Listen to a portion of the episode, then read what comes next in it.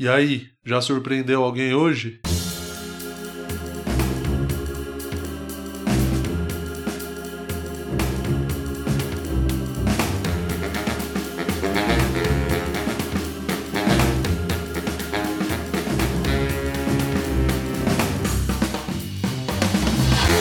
E aí pessoal, tudo bem? Eu sou Murilo Moraes, começando mais um episódio do Escuta que eu te indico, o meu podcast. Antes de começar, aquelas informações de sempre, se inscreve nesse podcast aqui na tua plataforma de preferência, assine, dá o follow lá no Spotify também. Por mais que você não ouça por lá, isso me ajuda a ranquear o podcast um pouco melhor.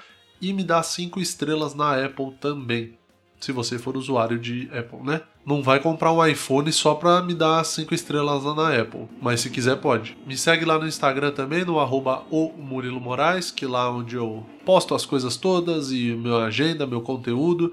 Tem bastante show agora em novembro, eu postei a agenda de novembro hoje lá no Instagram. Tem bastante shows legais rolando, tem abertura de solo, tem o meu solo, inclusive em Barueri no dia 8 de novembro, agora no próximo domingo. Os ingressos estão aqui no link na descrição desse episódio. E o meu canal do YouTube, que você encontra lá todos os meus vídeos que eu tenho postado durante a quarentena, que são os top 10 suco de Brasil, que era White People Problem. Agora eu resolvi mudar o nome e coloquei suco de Brasil porque eu acho que tá mais tá mais dentro da proposta do que virou o programa. O programa tá muito mais suco de Brasil do que White People Problem. E se você não tá entendendo esse papo, é só ir lá no canal e assistir que você vai entender. E eu achei interessante que nessa última semana eu coloquei aquela posição do jogador do Grêmio que fez a tatuagem com a, o nome da esposa, da, da noiva, né? E o pedido de casamento. Você aceita casar comigo, sim ou não? E eu dei uma zoada lá no programa, falei algumas coisas que eu achava, e aí a moça foi e fez a tatuagem. Sim, eu aceito casar com você. E, cara, quando a gente pensa que o Brasil não pode melhorar, o Brasil vem e engana a gente. Porque isso que o Brasil faz com a gente. O Brasil gosta de enganar a gente. O Brasil gosta de, de, de mostrar pra gente na nossa cara que a gente tá errado. Quando a gente acha, não, o Brasil já chegou no topo.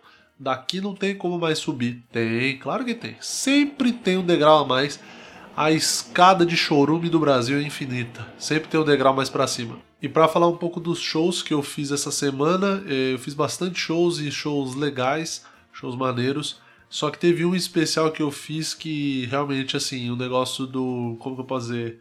Ah, da quarentena, do isolamento, do distanciamento, ele acabou, né? Eu não vou falar onde foi, não vou citar nomes. Foi um show bem. O show foi legal, o show em si foi bem maneiro, foi bem gostoso. Porém, galera abarrotada dentro do espaço, é, todo mundo assim dividindo mesa, tudo, enfim, um desespero completo. Eu fiquei do lado de fora do bar o tempo inteiro e depois entrei para fazer meu show, fiz, saí para fora do bar novamente e já vim direto para casa e incinerei minha roupa no fogão. Porque realmente estava um negócio bem, bem desesperador, assim, é, é foda. É foda. A maioria dos bares que, que eu tenho feito show, e é legal deixar registrado isso, está respeitando, está colocando mesas separadas, está diminuindo realmente a capacidade de público. Mas tem uma galera que tá cagando, e essa galera eu acho que tá cagando desde o começo. Então, assim, não é de hoje que os caras estão fazendo isso e não ligando pro lance do, do, distanciamento. O que muita gente já entende como, ah, beleza, ok, não, vai rolar, e tipo, vamos tentar recuperar essa grana e foda-se a pandemia. E outras pessoas vão ficar com receio, vão deixar para ir depois da vacina ou vão sair para algum lugar que seja mais tranquilo, tipo um teatro que está respeitando a, re, a risca, está respeitando as regras à risca, é isso que eu queria falar. Porque o teatro tem muito mais a perder do que um bar, né? Você envolver o nome de um teatro aí numa aglomeração e tal, queima muito mais do que se por acaso sair em algum lugar que um bar teve aglomeração porque eu acho que isso, se você parar pra pensar com a cabeça da galera que tá, que tá indo e, e, e tá cagando, acaba sendo até uma. Como que eu posso dizer? Acaba sendo uma propaganda positiva, né? As pessoas vêm e falam: ah, não, esse é o meu lugar, vamos lá, é lá que eu quero ir. Então eu queria deixar esse registro aqui que foi uma coisa que me incomodou bastante. Eu, eu realmente senti, senti um pouco assim de tipo, puta, mano, será que será que sou só eu que tô vendo? Mas não era, mais pessoas falaram e, e não tinha muito o que fazer, porque o dono do bar mesmo não, não tava nem aí. Foi um show bom, porém estranho pela, pelas circunstâncias. E aí no sábado eu fiz o solo do Patrick, abri o solo do Patrick lá no Minhoca, abri a primeira sessão. Foi bem legal, foi bem maneiro, a plateia tava boa. Começou a plateia um pouquinho mais fria assim, mas depois o pessoal foi se soltando, foi, foi ficando legal. E foi um baita show, foi legal pra caramba. Tava gravando, então eu acho que consegui gravar um vídeo novo. Finalmente um vídeo novo de stand-up dentro do que eu queria entregar, dentro da proposta que eu, que eu estabeleci para mim mesmo, de não entregar conteúdo que eu não acreditasse, de não entregar piadas que, que eu olhe depois e vai falar, ah, puta, não precisava. Poderia não ter feito essa piada, ou poderia ter melhorado essa piada, entendeu? É, eu, eu tô com essa proposta aí que eu já venho falando há um tempo já, você já sabe, quem acompanha aqui mais de perto sabe, que eu não vou mais postar vídeo semanal de stand-up, eu acho que, por enquanto, eu vou focar mais em escrever meu segundo solo e tudo que eu pensar de texto vai ser voltado para o solo. Eu mudei a minha, a minha linha editorial nesse sentido. Eu vou pensar sempre em temas que eu consiga falar num show solo. Aí, eventualmente, algum tempo ou outro eu não vou conseguir falar no solo, e aí eu falo, beleza, eu não vou falar no solo, o que, que eu faço com esse material? Posso jogar na internet, ou posso fazer alguma outra coisa, mas a tendência é que materiais que não vão para o solo, eles vão fazer parte do show de stand-up, e a maioria das coisas que vão estar no solo não vão estar no show na internet. Diferente do Alegria Tem Limite, que eram né, textos que eu já tinha, já tinha postado tal. Esse novo solo eu vou evitar ao máximo colocar conteúdos que, que estejam no solo jogar no YouTube. Porque eu acho que você assistindo os vídeos do YouTube, depois indo no solo e assistindo outras coisas, eu acho que é mais interessante enfim, funciona melhor também. É, mas esse vídeo que eu gravei no, lá no show do Patrick, eu gravei algumas coisas, alguma, alguma uma premissa que eu vou levar para o solo. Então a premissa vai ser a mesma, só que lá no solo eu vou desenvolver diferente, eu vou abrir melhor a premissa, enfim, vai ser uma premissa diferente para o show solo que é ela vai ter todo o cuidado que ela merece. E eu falei que eu acho que eu tenho um vídeo novo, é porque eu não assisti o vídeo ainda, eu preciso pegar o link com o Patrick Maia. É, inclusive, boa lembrança, deixa eu anotar aqui para mandar mensagem para ele pedindo o link. Se rolar o vídeo, se tiver bom o suficiente, eu não sei a que horas que eu vou conseguir assistir esse material. Agora é segunda-feira, 11h30 da noite, quando eu tô gravando esse episódio. E se tiver tudo de boa, esse vídeo vai hoje pro ar, hoje, terça-feira, que é o dia que você tá ouvindo este episódio. Se você tá ouvindo depois, é provável que tenha um vídeo novo no meu canal do YouTube. Corre lá, espera terminar aqui e corre lá para assistir. Então é isso aí. Isso foi mais ou menos o que aconteceu na semana passada. Essa semana eu tenho show. Hoje eu faço um show na Vila Matilde. Amanhã no Beverly Comedy. Quinta-feira abro o solo da Bruna Luiz. Na sexta-feira, dia 6, é isso? Sexta-feira, dia 6. O que, que eu tenho dia 6? Espera aí que eu tô vendo aqui. Dia 6 eu abro o solo do Di no Hilários ABC. Dia 7, por enquanto eu tô sem show, mas vou procurar algum lugar para fazer. E dia 8, meu solo em Barueri. Essa é a agenda desta semana. Se você tiver por algum desses lugares, cola nos shows ao vivo, que é bem legal. O laboratório no Beverly na quarta-feira, que é onde a gente usa para testar piada e eventualmente gravar shows, tá bem legal, tá rolando, tá rolando legal assim, os elencos estão tão bons, tem 12, 13 comediantes na noite. E aí você vê bastante variedade de piadas. Claro, a gente tem um tempo reduzido, né, 5, 6 minutos, mas funciona bem, é, geralmente os shows são legais. E agora, sem mais delongas, vamos para a pauta do programa.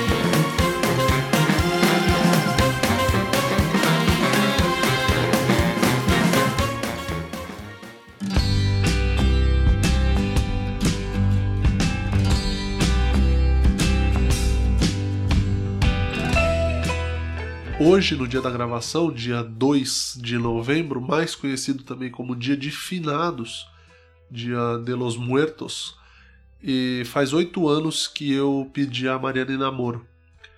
E sim, eu fiz isso. Eu pedi ela em namoro no dia de finados. Por quê? Eu também não sei. Eu eu nunca fui muito ligado nesse negócio de datas, tipo feriados e, e datas comemorativas, esse negócio. Eu sei o dia do meu aniversário e sei um ou outro feriado aí que vai ter e tal. Mas o porquê que eu pedi a Mari em namoro no dia de finados? Basicamente foi é, uma cabacice minha, né? Eu, eu não lembrava que era dia de finados. A gente só saiu, era um feriado, e aí a gente já tava ficando, tinha um mês já que a gente tava ficando. E, e aí eu falei, ah, acho que vou pedir ela em namoro. É, eu senti que era a hora, que era o momento. E realmente era, porque ela aceitou, mas não era talvez o dia certo, né? Porque você pedir a pessoa em namoro no dia de finados é realmente uma simbologia que muitas pessoas falariam: nossa, mas que dia errado para pedir a pessoa em namoro no dia de finados. Mas como eu não estava muito ligando para isso, depois que eu me dei conta, depois que eu pedi, é, sei lá, uns 10 dias depois eu falei, puta, é verdade, eu pedi ela em namoro no dia de finados. Aí eu até sugeri para ela, eu falei, então, vamos fazer o seguinte, a gente muda para dia primeiro e aí finge que eu te pedi namoro dia primeiro. Aí ela falou, não, você pediu no dia 2, agora vai ficar dia 2. Eu falei, tá bom então, calma também, né? Não precisa ser tão xiita nesse sentido. Ela falou, não, mas você não pediu dia 2? Eu falei, foi. Ela falou, então vai ficar dia 2, por que, que você quer mudar? Eu falei, ah, só pra não ficar dia de finado, sei lá, às vezes você pode achar ruim e tal. E ela, não, não vou achar ruim não. E aí, todo ano, ela faz questão de me lembrar que dia de finados foi o dia que eu pedi ela em namoro. Então talvez ela não tenha achado ruim, mas ela tem uma memória bem boa. Boa o suficiente para me lembrar todos os anos desses últimos oito que eu deixei para pedir ela em namoro no dia de finados. E foi engraçado porque a gente foi no restaurante árabe e ela tava meio zoada no dia. Ela tava, tipo, meio doente. Ela... Eu não sei o que, que ela tinha. Ela tava meio com virose. Eu não sei, eu não vou lembrar agora. Mas eu sei que ela não tava raciocinando direito. Aí o que, que eu pensei? Falei, vou, né, usar aqui um ataque de oportunidade, como diria o pessoal que joga RPG aí, e vou arriscar. E aí pedi ela em namoro, ela aceitou, porque basicamente ela só estava tentando ficar viva enquanto eu falava com ela. E, e, aí ela não teve. Ela aceitou e depois acho que ela viu também. Ela falou: Puta, eu aceitei, não devia ter aceitado. E foi legal, assim, foi legal o, o dia em si. É, mesmo ela estando com essa virose. Não sei se era virose, eu não sei o que, que era. Eu sei que ela. A gente foi até o, o restaurante e ela tava meio mal, assim. Aí a gente começou a comer e ela comeu, tipo, a primeira coisa, assim, que ela deu a primeira garfada na comida, ela. Pô, não tô legal. Eu falei, mas o que que tá acontecendo? Ela falou, ah, tô com um pouco de dor de cabeça. Aí eu falei, nossa, que estranho. E aí ela começou a ficar pior, pior, pior, com uma dor de cabeça fortona, assim. E aí ela, sei lá, tomou uma água, tomou um remédio, alguma coisa assim, foi melhorando e ela tava meio. Sabe quando você fica meio em alfa, que você, você, você não tá acordado, mas você não tá dormindo também? Você fica meio estranho assim. Aí eu fui esperando passar, ela foi recuperando um pouco. Eu lembro que eu deixei ela em casa e ela ficou tipo mais uns três dias zoada, assim, de, de dor de cabeça. E foi, foi, nem foi trabalhar, inclusive, no outro dia, assim, no dia. No dia 3. No dia 3? Era no dia 3, porque era, era tipo um, um esquema igual hoje, assim. Hoje é segunda-feira. Então eu lembro que nessa época era uma coisa, era, era um feriado meio emendado também. Então acabou que na, naquela semana acho que ela nem foi trabalhar nos outros dias que ela ficou zoada e não descobriu até hoje o que, que era. Ou não era nada também e ela tava só tentando se livrar de mim o mais rápido possível, mas como vocês sabem ela sabe também não deu certo. É, estamos até hoje aqui morando juntos e casados. E teve uma outra vez que eu fiquei bem puto com ela assim, foi depois disso já tava namorando e eu fiquei bem bravo com ela porque ela tava zoada também. E ela tem esse. Como que eu posso dizer? Esse comportamento de assim, ela tá zoada é, num ponto que tá ruim, tipo assim, a gente tá sabendo que tá ruim a situação, que ela, a pessoa não tá bem, tá, tá evidente que a pessoa não tá legal, e ela não gosta de hospital nem ferrando, assim, ela não vai, é muito, muito difícil ela querer ir para hospital, para ela, copo d'água com Dorflex, para ela cura metade dos problemas que ela tem, ou ela acha que cura. E aí eu lembro que ela tava zoada. E eu lá em Ribeirão Pires na época e ela em São Paulo, na casa dos pais. A gente tinha, sei lá, dois meses, três meses de namoro no máximo. E eu falei pra ela: Você tá zoada? Eu vou até aí e te levo no hospital. Ela falou: Não, não precisa vir, não. Eu tô, tô aqui, vou deitar um pouco, eu melhoro. E aí, como eu já sabia dessa teimosia dela, eu falei, vou fazer o seguinte, vou te levar para o hospital, vou até aí, vou te levar para o hospital e a gente vê o que, que acontece. Todo preocupado, né? Pô, namoro novo, você tá dedicado no bagulho, você tá querendo mostrar que, pô, você tá ali mesmo e você tá do lado da pessoa. Beleza. Saí lá de Ribeirão Pires, vim até São Paulo, dá tipo uma hora e. uma hora e meia de carro, mais ou menos. Dá uns 60 quilômetros. Aí fui até a casa dela, esperei ela descer, ela desceu com a cara assim, sem cor, tava brancona, lábio branco, sem cor nenhuma no rosto. Aí eu falei, cara, mas tá bem zoada, né? Vamos pro hospital, vamos. Aí eu falei, que hospital que você vai? Aí ela falou, ah, no São Camilo. Eu falei, tá bom, me fala onde é. Aí ela falou, sobe a rua. Aí eu comecei a subir a rua, passou três quarteirão, ela falou, é aqui. Eu saí lá de Ribeirão Pires, uma hora e meia de carro, para chegar lá na casa dela, e aí, quando deu três quarteirões, ela falou, é aqui. Aí na minha cabeça eu fiquei, não é possível que eu saí lá de Ribeirão Pires, eu sou um jeca mesmo. Eu saí lá de Ribeirão Pires, uma hora e meia de trânsito, gasolina, porra toda, para chegar aqui e andar três quarteirão. Quase que eu falei para ela, não, nós vamos no hospital mais longe, vamos até o Sírio Libanês, vamos até, sei lá, qualquer outro hospital aí. Tiver um hospital em Sorocaba, vamos até Sorocaba, no Hospital Municipal de Sorocaba, para poder justificar essa minha ida de Ribeirão Pires até, até São Paulo para andar três quarteirões. Eu achei assim uma falta de respeito muito grande. E em nenhum momento ela falou que o, que o hospital era três quarteirões também. Porque se ela me fala, ó, não precisa vir porque o hospital é três quarteirões da minha casa, aí eu falo, ah, beleza, então vai pro hospital, chama um táxi ou vai a pé, sei lá, aproveita faz uma caminhada, quem sabe você já não chega lá um pouco melhor. Às vezes é só preguiça que você tá, não é nem doença. E aí eu lembro que eu deixei ela no hospital. Aí ficou, tomou soro e tudo mais, mas não era nada também, era só uma indisposição muito forte. E eu lembro disso depois eu até falando pra ela. E aí ela ainda falou: Ah, mas eu falei pra você não vir. Eu falei: Pô, mas você tá doente e tal. Aí eu falei para ela, Pô, você poderia ter avisado, né? Que era três quarteirões da sua casa que eu não vinha. E ela falou, não, mas eu não quis avisar porque você queria vir. Aí eu falei, pô, legal, bacana da sua parte. É, que bom que você deixa eu tomar minhas decisões também. Mesmo o hospital sendo a três quarteirões da sua casa. E como eu falei, eu sou meio desligado com esse negócio de data. Eu, eu nunca lembro. Não é que eu esqueço das datas. Não é que eu esqueço. É que às vezes eu lembro no dia seguinte. Aí meio que não adianta muito também, né? Não adianta nada eu lembrar do aniversário da pessoa no outro dia.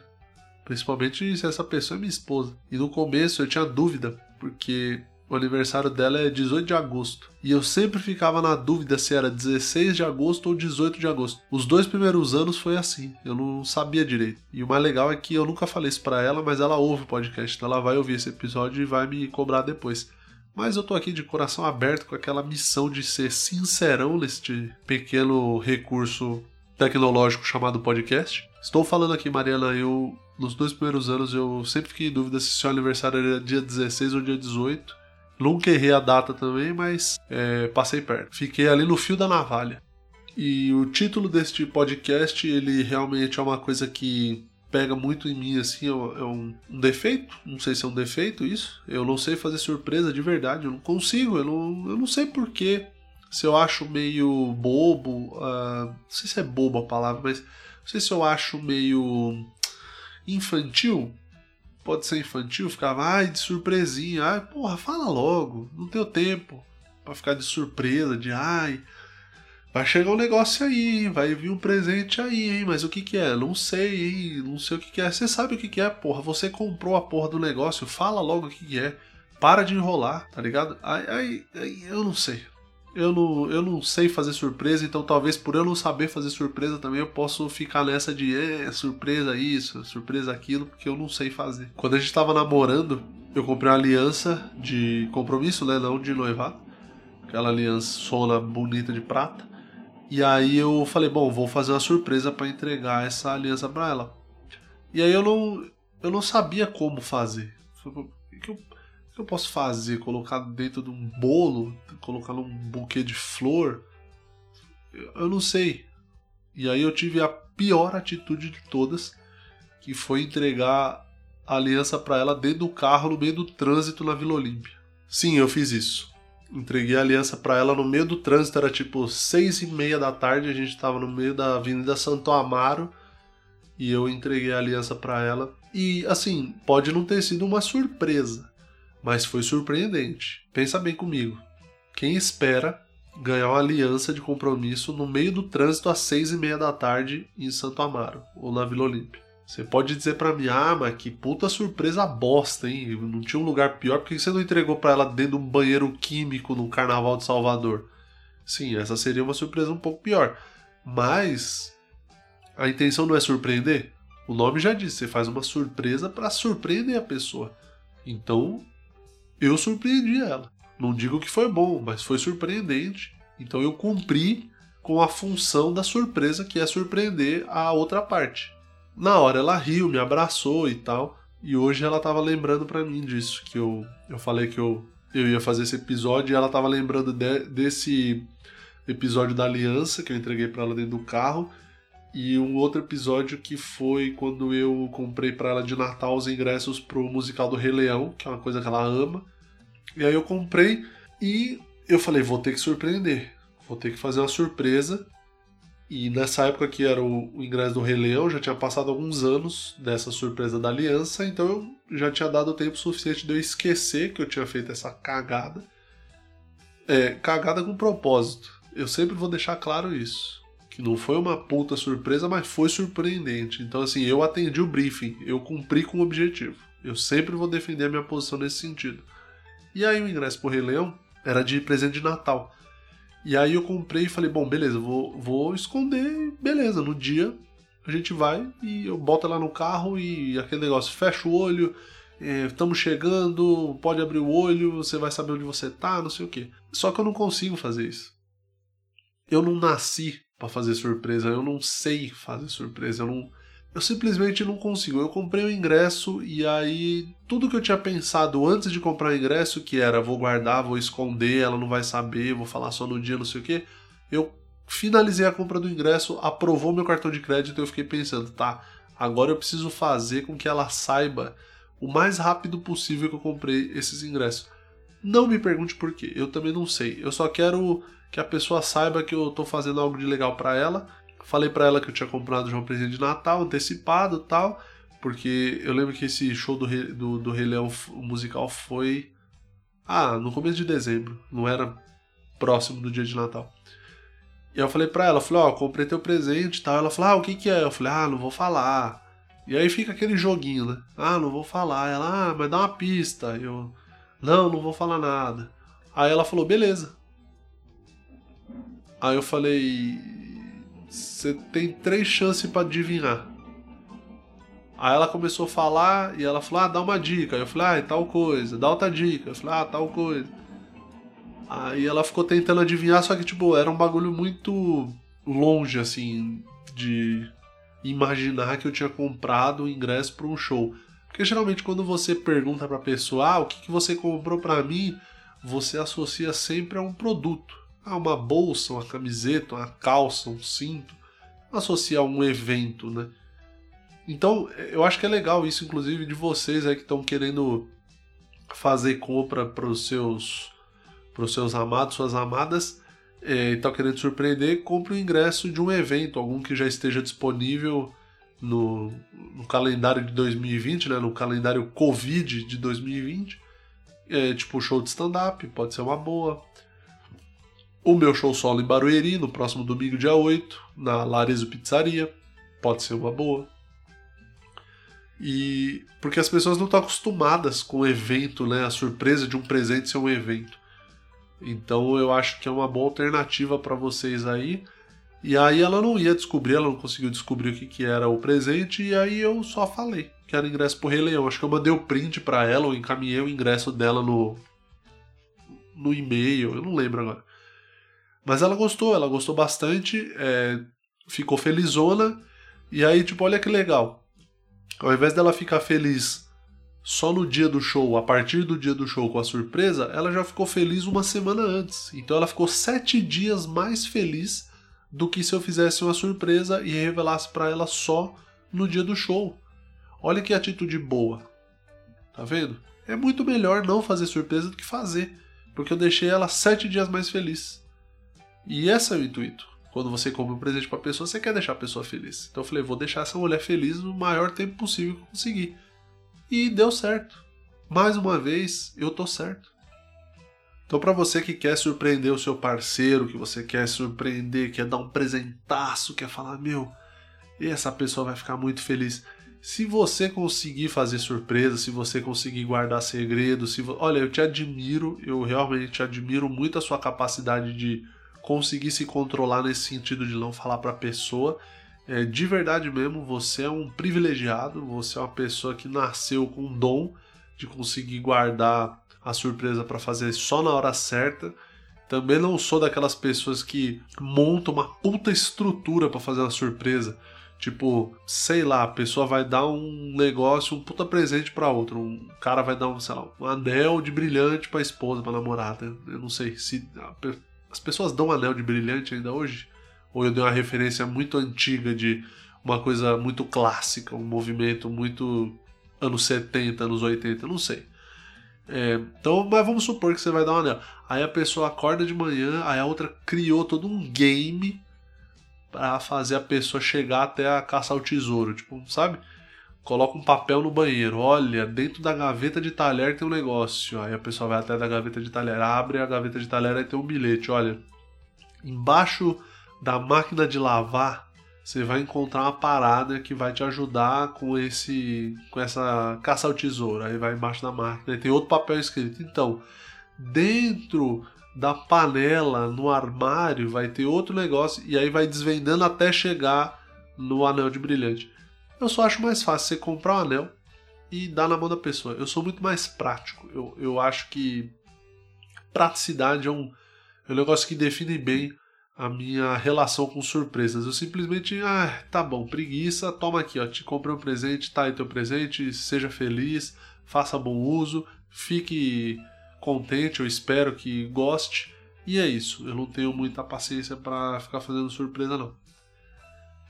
Já ela consegue, a Mariana consegue fazer surpresa para mim, porque ela compra os bagulho, aí que no meu aniversário, aí chegou um negócio e ela falou: "Ó, oh, chegou um negócio para você aí". Eu falei: "O que que é?". Ela falou: "Vai lá buscar". E aí eu desci para buscar e era uma cesta maravilhosa com queijos, com frutas, com uh, presunto e, e o queijo gorgonzola e uma garrafa de vinho. Aí eu falei, nossa, que surpresa maravilhosa. E eu falei para ela, quanto tempo faz que você comprou isso pra mim? Ela falou, ah, já faz uma semana. Eu falei, se você simplesmente fingiu que não tava acontecendo nada? Ela falou, é, porque é assim que se faz surpresa. Você compra um bagulho e só finge que nada tá acontecendo. Então, fica a dica aí também para você que quer fazer surpresa, mas não sabe. Tá chegando agora o Natal, né? Natal que não. Não tem como fazer surpresa no Natal, porque todo mundo espera que no Natal vai rolar presente. Então, não é uma surpresa 100%, assim. A menos que você dê uma, sei lá, você dê um apartamento pra pessoa. Aí é uma surpresa surpreendente de verdade. Mas do contrário, eu acho que o Natal já, já é uma época esperada de presentes que a, o fator surpresa no Natal ele, ele fica meio de segundo plano, assim. É, inclusive, daria para dar uma trollada muito legal em alguém de você fingir que vai dar um apartamento para pessoa que você compra, sei lá, um cadeado com as chaves e aí você coloca essas chaves no chaveiro de uma construtora e aí você vai dar o presente para pessoa, você coloca dentro de uma caixinha esse chaveiro com as chaves e faz um laço e é, escreve um bilhete, sei lá, seja feliz, espero que você seja feliz no seu novo canto e aí você dá a pessoa ela abre e vê que é um par de chaves, vai achar que é um apartamento, mas é só um cadeado. Eu acho que seria legal. Faça isso. Se você fizer, registra em vídeo e me manda, que eu vou, eu vou gostar muito de ver. Nossa, eu lembrei de um bagulho agora, eu ia terminar aqui já, mas eu lembrei do negócio que eu, eu vi uma vez no YouTube, um, um cara que. um pai, né? Famoso. Ele colocou. Ele tirou o Kinder Ovo da embalagem e aí ele foi e colocou um ovo mesmo, um ovo, ovo de galinha na embalagem do Kinder Ovo e aí deu pra criança morder, e a criança mordeu e o ovo explodiu na boca da, da criança. E aí foi só a criança chorando pra caralho, saindo correndo, jogando os negócios no chão porque ela tinha mordido um ovo cru. E o pai rindo pra porra. E eu acho que se eu fosse pai eu seria assim. Eu, eu daria essa boa zoada no meu filho, seria muito engraçado. Você dá um ovo pro teu filho comer e ele morde o ovo estoura na boca dele. Eu acho que um pai que tem presença de espírito, eu acho que para você ser pai, você precisa ter presença de espírito, né? Você precisa ter um pouco de um senso de humor um pouco mais apurado, vamos dizer assim, para não dizer sádico. Então eu acho que é interessante, é legal isso. E eu admiro os pais que dão essas alopradas nos filhos, que dão uma zoada. Óbvio, dentro do limite do aceitável, mas eu acho interessante os pais que dão essa zoada porque aí o filho já cresce com outro senso de humor, entendeu? Ele cresce com, com o gelo da zoeira, assim, é uma coisa que é, eu acho que é saudável. Então é isso aí, eu queria só abrir o coração falando que eu não sei fazer surpresa. Talvez esse episódio aqui depois vire alguns minutos de stand-up. Eu tô nessa pegada aí de fazer e falar algumas coisas aqui no podcast que eu quero levar para show depois. É nada garantido, né? Eu nunca sei se vai rolar, se não vai. Eu dependo de outros fatores aí, ver se eu consigo desenrolar, ver se eu consigo criar em cima do que eu escrevi aqui pro podcast. Mas é, é a minha ideia. Eu tenho feito os últimos episódios assim. Principalmente aquele episódio 18, que eu falo que eu tô ficando velho, é o um trecho do meu solo novo, que eu fiz aqui primeiro no podcast, depois comecei a, a desenrolar para texto de stand-up, texto de comédia, então talvez isso aqui vire porventura algum vídeo ou algum set do meu solo, eu não sei ainda. Eu tô fazendo aqui primeiro para gerar o conteúdo, para abrir a premissa, para falar aqui as coisas que eu penso sem muito roteiro, só os tópicos anotados porque aí depois eu consigo ouvir esse episódio e tirar ou não algum outro proveito deste material. E agora vamos para as perguntas do Instagram. A Fernanda de Sá Batista fala um pouco do seu processo para fazer as piadas. É, Fernanda, um dos processos que eu tenho feito agora neste neste pós-pandemia ou, ou neste durante pandemia é pensar muito mais nas piadas antes de escrever, porque antes eu tinha um processo inverso. Eu tinha a ideia na cabeça, eu ia pro computador escrever primeiro, e aí enquanto eu estava escrevendo eu ia pensando nas piadas. Isso era bom por um lado, porque eu já ia refinando o texto, dando um tapa, deixando mais. Como que eu posso dizer? Tentando afinar mesmo o texto, deixar já com a quantidade de palavras certas, com as palavras corretas encaixadas nos seus devidos lugares porque pode não parecer, mas eu pelo menos procuro isso. Eu tenho. Às vezes eu uso sinônimos de. Acho que essa palavra vai funcionar melhor que essa no, na hora da piada, na hora do punch. Então eu troco, testo de um jeito, testo de outro pra ir arrematando bem o texto, porque como eu já falei em outros episódios aqui, a única coisa que eu tenho, que eu sei fazer é escrever.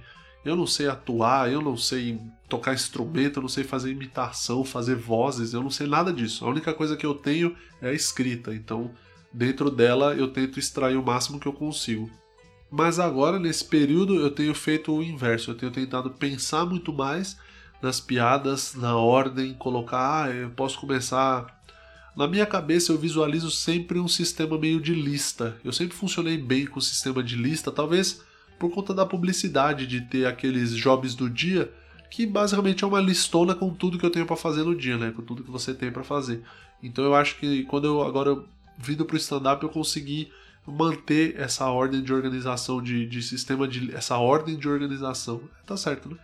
Essa organização por sistema de lista. Então, quando eu penso nas piadas na minha cabeça, sempre eu crio uma lista de primeiro vai essa, depois vai essa, depois vai essa, depois vai essa. Aí, dentro disso, eu vou pensando bastante e tento encaixar as melhores ordens tal. Então, antes de sentar para escrever, eu passo um, dois, três dias só pensando naquele, naquela estrutura. E aí, depois que eu pensei um pouco sobre aquilo, aí eu jogo no papel. É, piadas que eu tenho já prontas eu já anoto, piadas que eu tenho, tipo, ah, eu tenho esse tópico, mas não tenho a piada ainda. Ou eu tenho essa piada, mas eu preciso organizar melhor o setup dela o jeito que eu vou entrar na informação até chegar na piada. E aí eu tenho feito dessa forma, é, invertida em relação ao que eu fazia antes. Tem funcionado, eu tenho gostado bastante porque eu tenho me sentido mais livre para criar.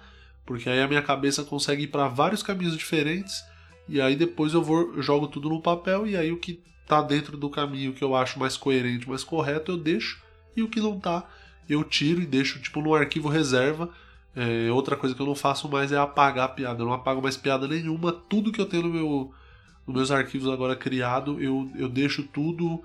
É, tá meio bagunçado ainda, mas eu vou jogando tudo no, no para baixo, sabe? Vai dando vários enters assim, e vou deixando para baixo no mesmo arquivo para não não jogar nada fora, porque olha, depois que você joga uma piada fora, realmente ela nunca mais volta para tua cabeça, porque eu, pelo menos, eu esqueço.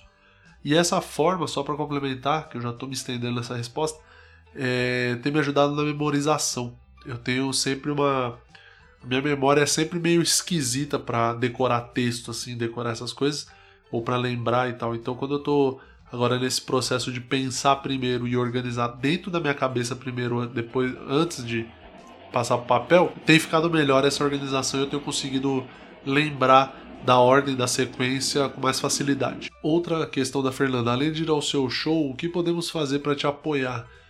É o que eu sempre digo, é assistir, os, assistir meus conteúdos, é, ouvir esse podcast aqui, já de uma grande ajuda, é, deixar like nos vídeos do YouTube, curtir foto no Instagram, porque tudo funciona baseado em algoritmo, funciona baseado em número e engajamento. Então, quanto mais você engajar com o conteúdo do artista que você gosta, quanto mais você curtir, ah, mas é só uma curtida, ah, é só um like, ah, é só um comentário, é, vou jogar no meu stories, ou sei lá, vou mandar para meus amigos, ah, mas eu só tenho dois amigos, manda. Porque o engajamento ele funciona dessa forma. Quanto mais você interage com o conteúdo, mais a plataforma, seja o Instagram, seja o YouTube, o Facebook e tal, eles entendem que o teu conteúdo é legal e que as pessoas estão gostando, porque a forma de você mostrar que você está gostando é interagindo com o conteúdo dessa forma, comentando, curtindo, no caso do Instagram, aquele salvar na coleção, ele ajuda pra caramba. Parece que é um bagulho bobo, mas quanto mais você salva na coleção as coisas da galera que você gosta, o Instagram realmente entende aquilo como uma, um ponto positivo para o conteúdo do criador. No YouTube é o lance de ativar notificação, se inscrever no canal, curtir, comentar. É o que eu sempre falo, sempre peço, porque é um bagulho chato, eu sei, é repetitivo, mas é realmente o que funciona, é o que, o que faz as, as plataformas entregarem o meu conteúdo para mais pessoas. Então isso já é de uma grande ajuda. No meu caso, eu tenho o Apoia-se do canal do YouTube, que eu faço. A partir de 5 reais você pode me ajudar lá no Apoia-se, você vira tipo um patrocinador, um apoiador do, do, do meu canal do YouTube. Tem o canal de membros pro YouTube mesmo, mas eu não ativei o meu ainda porque eu queria fazer alguma coisa específica para os membros. Só que eu não consigo chegar num formato que seja interessante. Eu, eu tento pensar nisso, mas não... Enfim, eu não consegui chegar numa ideia decente ainda. E eu não, não quero fazer qualquer coisa só por fazer, porque aí também não, não adianta, não ajuda. Não é, se não for um conteúdo relevante para mim, eu prefiro não fazer. Então eu não cheguei ainda nessa ideia. Mas tem o Apoia-se e essas coisas, engajar, engajar com conteúdo para você mostrar para as plataformas que você está curtindo e a plataforma entender isso e começar a espalhar e entregar para mais pessoas. Isso realmente faz a diferença, é, não é papinho, é um negócio que faz de fato a diferença. Pergunta do Paulo Barros, 1989: Quanto tempo você leva para desistir de uma piada? Paulo, eu tento algumas vezes fazer essas piadas aí três, quatro vezes. Talvez eu tenha respondido isso na no programa anterior. Eu lembro de ter respondido uma pergunta dessa. Não sei, vou responder de novo. Eu tento fazer algumas vezes é... e quando a piada não está funcionando, eu tento entender aonde está o erro. Eu primeiro procuro esse erro. O erro é a piada em si não está boa, não está bem escrita, não está bem feita, não está clara Geralmente os erros que acontecem bem comuns assim de piada, é, a piada não tá clara. Você escreve uma piada e aquilo para você tá claro porque foi você que escreveu, então você acha que todo mundo vai entender e aí você chega no palco, entrega e a piada não tá efetivamente com uma clareza que permita que as pessoas entendam. E aí o que, que eu faço? Eu tento sempre identificar o erro beleza, a piada tá certa, não tem nada de errado com a piada, a clareza da piada tá boa, tá passando a mensagem, tal. Ok, isso feito eu vou procurar e aí? Então onde que é o erro? Eu tô entregando errado, eu tô eu tô me alongando demais, eu tô falando palavras a menos, tô me precipitando na entrega do punch, tem tudo isso.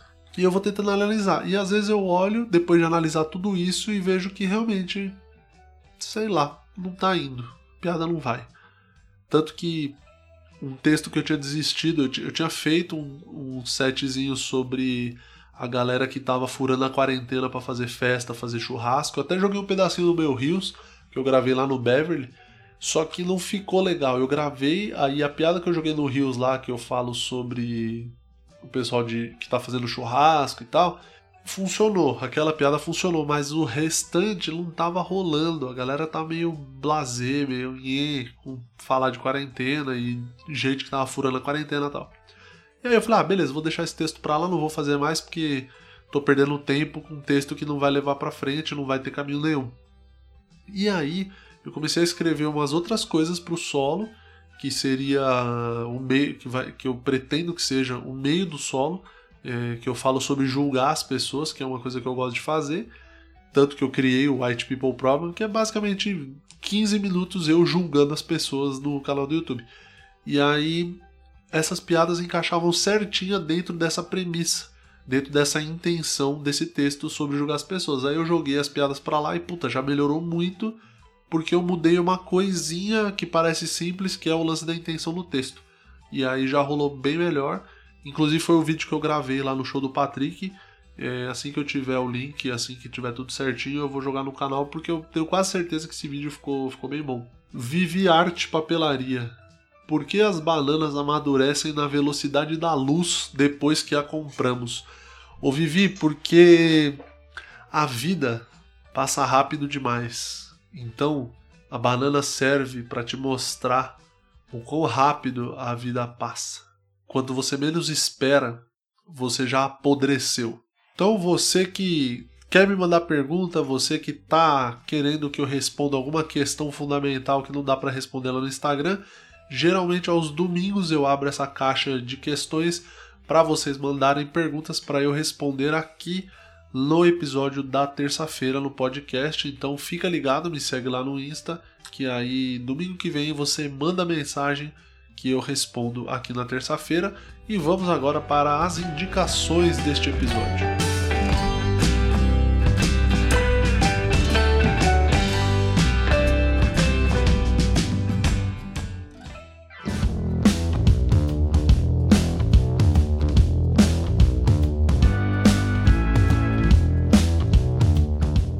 primeira indicação é uma indicação já para, como que eu posso dizer, fazendo um jabá da casa. Eu tô no podcast, como vocês sabem, o podcast do Di Lopes, que é o podcast, que o Di ele tem esse negócio do trocadilho com o nome dele com tudo. Pode ver que ele gosta muito de fazer esse tipo de coisa. E aí ele ia fazer um podcast, nada melhor do que esse podcast ter o nome de podcast. Uh, vamos voltar, vamos voltar em breve. Eu não tenho data ainda, mas é, em breve estaremos gravando novamente o podcast num novo formato, uma nova proposta. Mas o que eu queria dizer, o Di ele criou um canal, dois canais pro podcast, que é o canal principal que vão os episódios completos e o canal de cortes que vão cortes do podcast, é, um vídeo por dia durante a semana inteira. E aí no final da semana, acho que no sábado mesmo, vai o programa completo no canal principal. Então se inscreve já no canal do podcast, os dois canais, o canal principal e o canal de cortes. Ah, mas por que, que criou dois canais tal? Por conta do YouTube.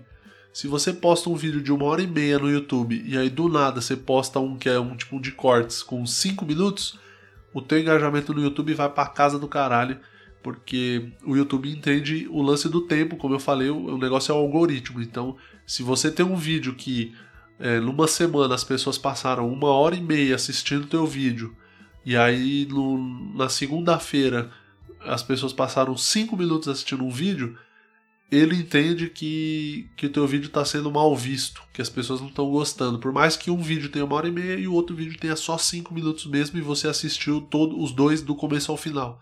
Ele, o, o algoritmo não entende assim. Então, ele criou um canal principal para os programas longos e um canal de cortes. Se inscrevam nos dois, o link está na descrição. Para continuar nas indicações do YouTube, tem um canal chamado Melody Ship, que é ciência, ele fala de criação do universo e assim, imagens incríveis e trilha sonora igualmente incrível. Talvez eu já tenha até indicado isso aqui no começo do podcast, nos primeiros episódios, mas fica aqui novamente a indicação. Eu vi um vídeo hoje falando de. Acho que eram.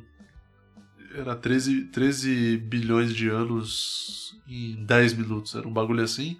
Mas eu vou deixar o canal completo aqui do, do Melody Chip na descrição. Assista lá, é muito foda, tem imagens incríveis. O cara é um puta artista, um puta músico. E vale a pena você assistir se você gosta de ciência, de física, de criação do universo. Todo esse, todo esse universo de criação do universo vale muito a pena, é muito legal. E a última indicação, um show na Netflix, o Richard Pryor Live in Concert. Richard Pryor, que é um dos maiores se não ainda o maior comediante de todos. É, tenho minhas dúvidas porque Dave Chappelle ele tem um lugar todo especial no meu coração, mas assim, por tudo que construiu, pela história que tem na comédia e principalmente pela história de vida, Richard Pryor é um dos maiores de todos os tempos, sem sombra de dúvida. É, não vou colocar num pódio. Eu acho, que, eu acho que a gente deveria parar com esse negócio de pódio. De tipo, primeiro, segundo, terceiro, ah, esse é o primeiro, esse é o segundo. Vamos, vamos parar com isso.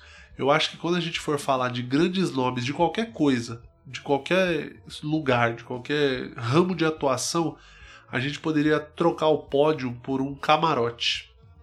Porque o que é a estrutura do camarote?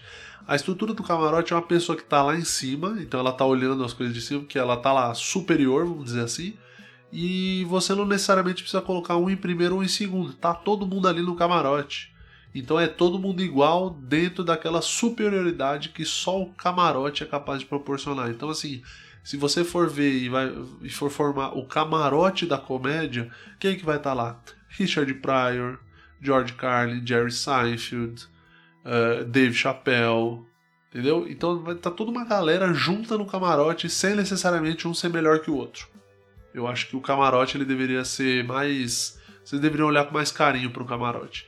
Então assistam Richard Pryor Live in Concert na Netflix. É um show de 1979 e tenta pensar no contexto da época de 1979, década de 80, comecinho da década de 80, é, final da década de 70. Vocês entenderam? Uh, e tenta pensar nisso e olha as piadas que ele faz, o tipo de piada, o tipo de linguagem que ele usa, uma linguagem suja, tem bastante palavrão. É, então, assim, é uma coisa que era. quebrou barreiras na época, quebrou muitas barreiras, porque não, não se tinha esse costume ainda de usar esses termos dentro da, da comédia. Então, é, ele, ele trouxe uma revolução nesse sentido para essa, essa época e depois que você assistir o Live in Concert, procura I Am Richard Pryor. É um documentário sobre a vida do Pryor. É um documentário muito foda, mostra toda tudo que ele passou na vida. É, só para dar uma uma sinopse para vocês aí, não é, não é spoiler nem nada, porque tá tudo lá no documentário desde o começo. O cara cresceu, é, a mãe dele era prostituta, o pai dele era o cafetão e a avó dele, a mãe da mãe, era a dona do bordel. Então foi nesse rolê que o pequeno Richard Pryor cresceu e depois virou um dos maiores comediantes da história. Procure I Am Richard Pryor, é um documentário sobre a vida dele. Se você procurar direitinho, você acha para baixar com legenda. Bom, então é isso, senhoras e senhores. Vou ficando por aqui com mais um episódio do Escuta que eu te indico. Espero que vocês tenham gostado, espero que tenham curtido, espero que tenham parado para refletir sobre fazer ou não surpresas às pessoas que você gosta. E espero que principalmente agora a gente pare de usar o negócio do pódio de primeiro, segundo, terceiro e comece a instituir o camarote, né? Então assim, os maiores nomes estão separados em camarotes.